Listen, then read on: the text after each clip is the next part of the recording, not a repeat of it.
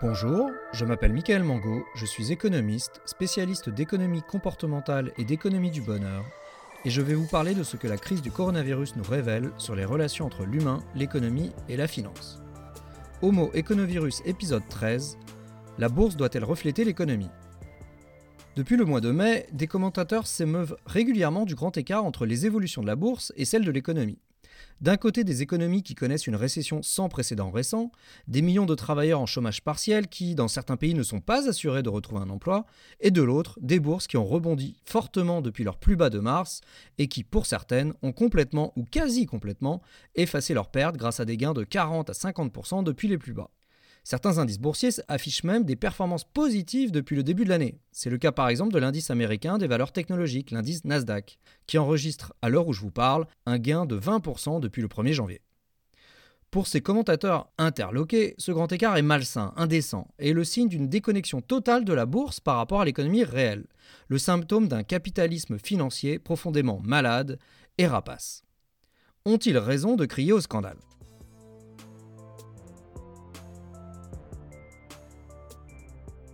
Pour savoir si c'est véritablement scandaleux que la bourse ne soit pas à terre quand l'économie est à terre, il va nous falloir prendre de la hauteur.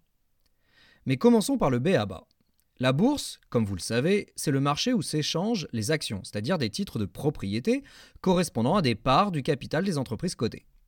Il y a donc, par définition, lorsque l'on parle de la bourse, un biais de l'actionnaire. On regarde la situation du point de vue d'une seule partie prenante, l'actionnaire, et pas avec le point de vue des salariés, qui peuvent perdre leur emploi, ou des consommateurs, qui peuvent voir certains produits ou services arrêter d'être produits.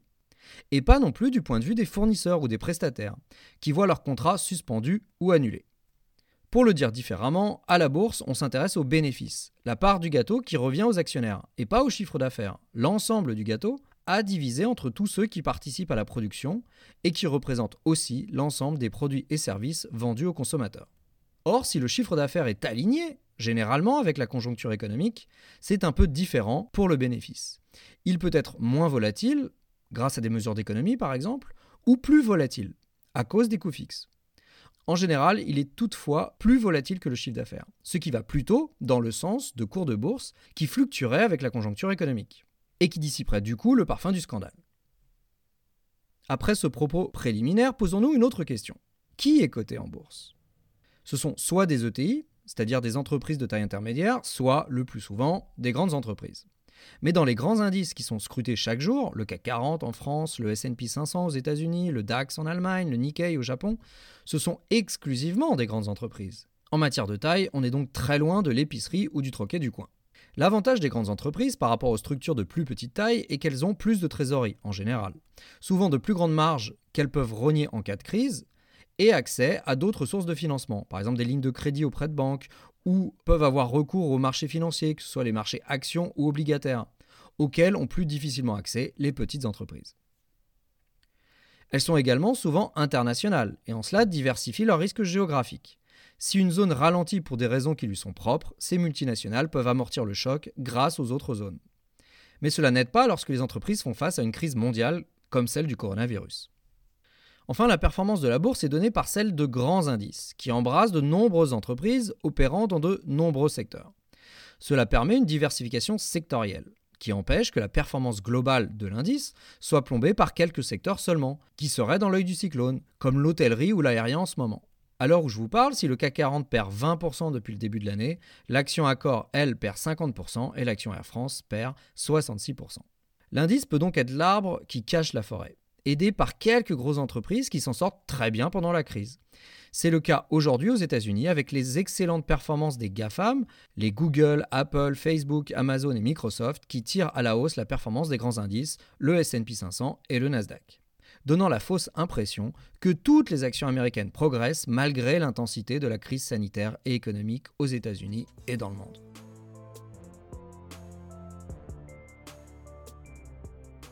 Mais quelle est au juste la juste valeur d'une action? Il y a d'un côté le cours de bourse et d'autre côté la valeur fondamentale des actions. La valeur fondamentale est la valeur théorique, celle que nous donne un modèle de valorisation compte tenu des hypothèses retenues. À ce jour, deux grandes méthodes de valorisation des actions coexistent. La première méthode est la méthode prospective, qui veut que la valeur fondamentale d'une action soit égale à la somme des dividendes futurs actualisés qu'elle va rapporter à l'actionnaire. Ce que vous devez être prêt à payer pour une action doit être égal à ce que vous allez toucher en tant qu'actionnaire, c'est-à-dire les dividendes futurs jusqu'à la nuit des temps, ni plus ni moins. La seconde méthode est la méthode patrimoniale.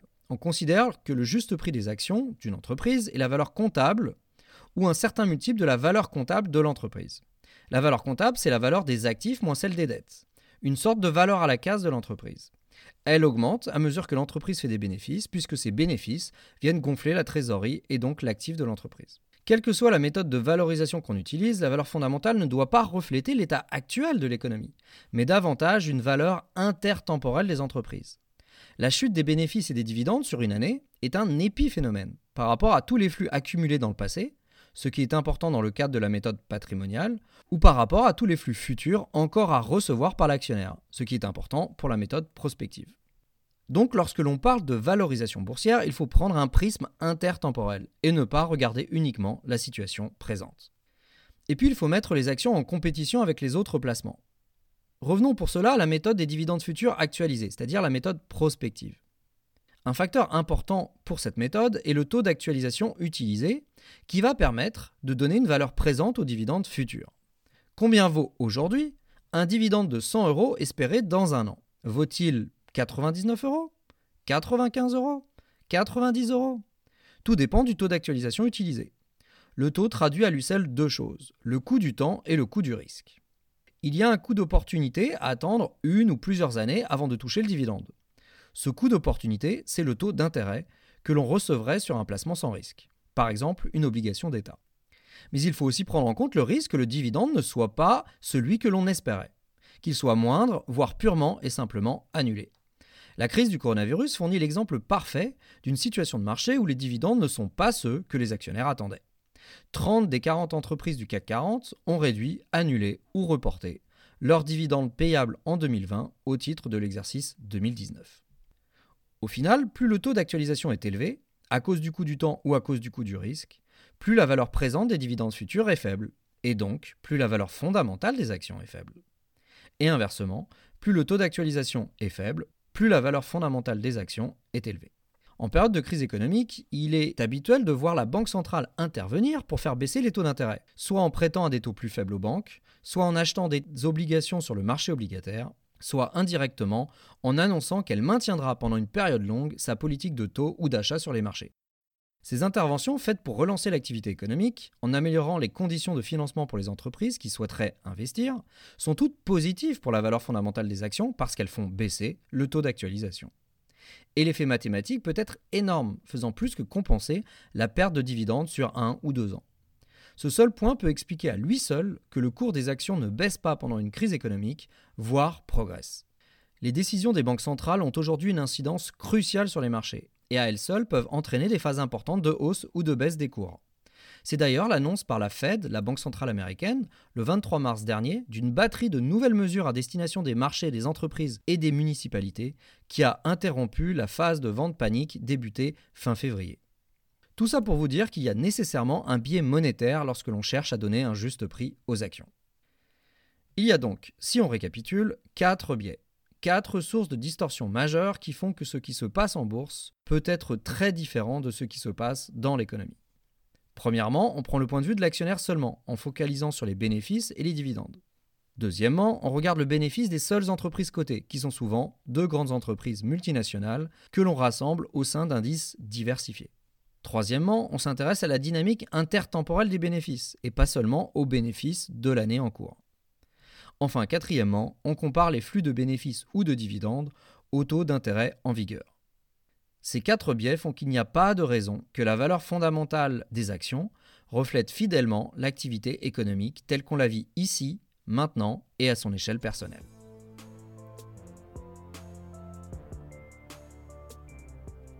Mais est-ce que les cours suivent réellement cette valeur fondamentale? Comme on l'a dit, la bourse est un marché. Les cours reflètent le rapport de force entre l'offre et la demande pour les actions.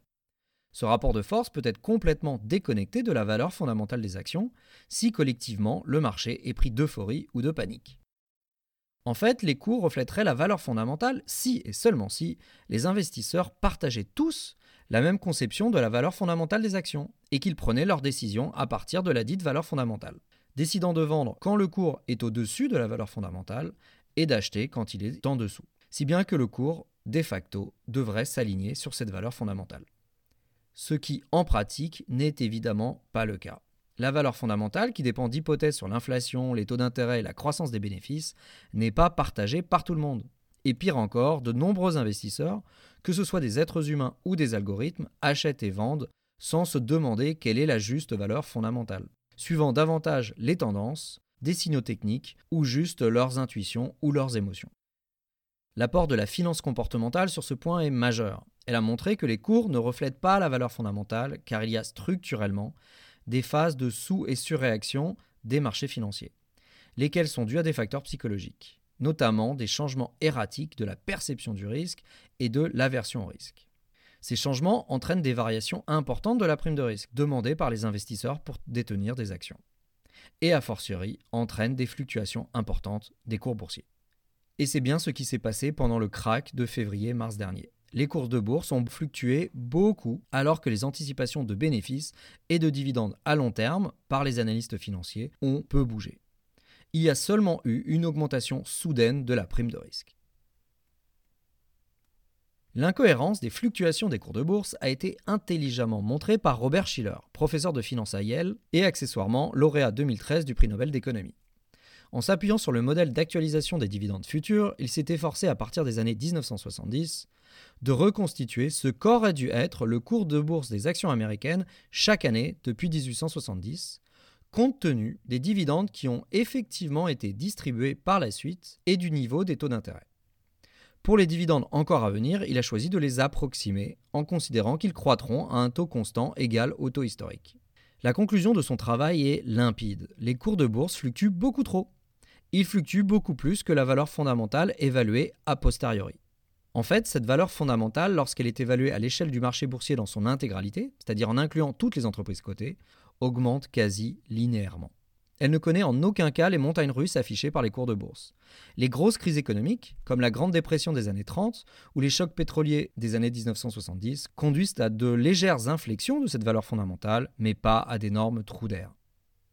Alors oui, certes, à chaque instant, les investisseurs ne connaissent pas la séquence des dividendes à venir, contrairement à Schiller qui les regarde dans le rétroviseur. Ils sont dans le brouillard alors que Schiller, lui, regarde par temps clair. Néanmoins, les investisseurs savent que les dividendes fluctuent relativement peu, beaucoup moins que les bénéfices des entreprises, car les entreprises gèrent leurs dividendes justement pour qu'ils fluctuent peu. Et puis l'histoire a montré que les chocs avaient seulement un impact très temporaire sur la séquence des dividendes payés, à l'échelle de l'ensemble du marché du moins. Même dans le brouillard, les investisseurs devraient avoir confiance que la route pour eux sera au final rectiligne. Ce qui n'est clairement pas le cas. Les investisseurs et avec eux les marchés font preuve, selon les mots de Schiller lui-même, d'une exubérance irrationnelle. Ils font preuve d'un excès d'optimisme irrationnel à la hausse et d'un excès de pessimisme irrationnel à la baisse. Les marchés sont en quelque sorte maniaco-dépressifs, et leurs changements d'humeur sont difficilement anticipables. Isaac Newton, le physicien légendaire du XVIIIe siècle, en a fait les frais. Il a perdu l'équivalent de 20 millions d'euros actuels dans l'éclatement de la bulle de la Compagnie des mers du Sud en 1720. Une compagnie maritime qui s'est vue octroyer par la couronne britannique le monopole des relations commerciales avec les colonies espagnoles d'Amérique. Ce qui laissa un goût amer à Newton, tout entier résumé dans cette phrase Je peux calculer le mouvement des corps célestes, mais pas la folie des hommes. Ce constat reste valable aujourd'hui. Si on sait calculer la valeur théorique des actions, on ne sait pas combien les hommes vont in fine les valoriser. Et pas davantage si les cours vont monter ou baisser demain. Si les travaux de Schiller montrent qu'il devrait y avoir une progression linéaire de la bourse, et pas de cycle, dans les faits, il y a bel et bien des cycles boursiers, qui sont en lien avec les cycles économiques. C'est ce que montre une simple comparaison des évolutions des cours et de la croissance économique. Une différence importante est que les cycles boursiers sont en avance de phase par rapport aux cycles économiques. La bourse anticipe, en général, de 6 à 12 mois ce qui va se passer dans l'économie. Et l'autre différence, c'est leur amplitude. Les variations boursières sont largement plus prononcées que les variations du PIB.